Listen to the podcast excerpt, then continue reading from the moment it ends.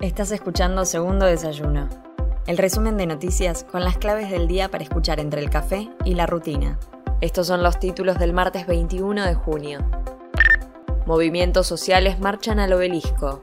Los manifestantes se reunirán este martes desde las 9.30 en el obelisco en rechazo a la reducción del presupuesto del gobierno porteño destinado a la emergencia social y a la asistencia a los barrios populares. Las organizaciones denuncian que la gestión de Horacio Rodríguez Larreta le da la espalda a más de 300.000 personas que viven en barrios populares y que 4 de cada 10 porteños que viven al sur de la avenida Rivadavia son pobres. Cafiero viaja a la ONU para reafirmar los derechos argentinos sobre las Islas Malvinas. El canciller encabeza esta semana en Nueva York la delegación argentina con legisladores oficialistas y opositores para reclamar ante el Comité de Descolonización de las Naciones Unidas la reanudación de las negociaciones con el Reino Unido. Cafiero llegará mañana a la ciudad estadounidense y el jueves 23 a las 11 de la Argentina hará su exposición con el fin de encontrar una solución pacífica y definitiva a la controversia de la soberanía sobre las Islas Malvinas, Georgias del Sur, Sandwich del Sur y espacios marítimos circundantes.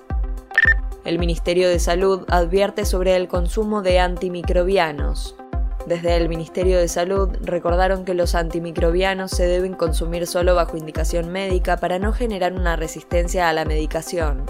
A través de su cuenta oficial en Twitter, la Cartera Sanitaria Nacional indicó que los antimicrobianos son medicamentos que se utilizan para combatir virus, bacterias, hongos y parásitos y pidió que sean manejados con cuidado. El fin de semana largo generó un impacto económico de 55 mil millones de pesos. El secretario de Turismo de la Confederación Argentina de la Mediana Empresa aseguró que la movilidad turística del último fin de semana largo generó un derrame en las economías regionales y en el interior del país con un impacto económico de 55 mil millones de pesos.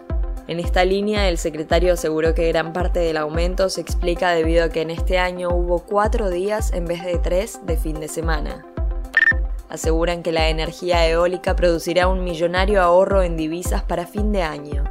El gerente general de la Cámara Eólica Argentina aseguró que para fines de este año se producirá un ahorro de 3.250 millones de dólares para el país gracias a la inversión en la energía eólica.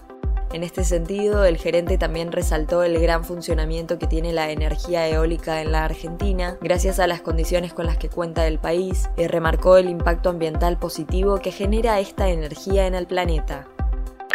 Soy Mel Somoza y esto fue Segundo Desayuno, el resumen informativo de El Destape. Te espero mañana con más noticias. Hacenos parte de tu día.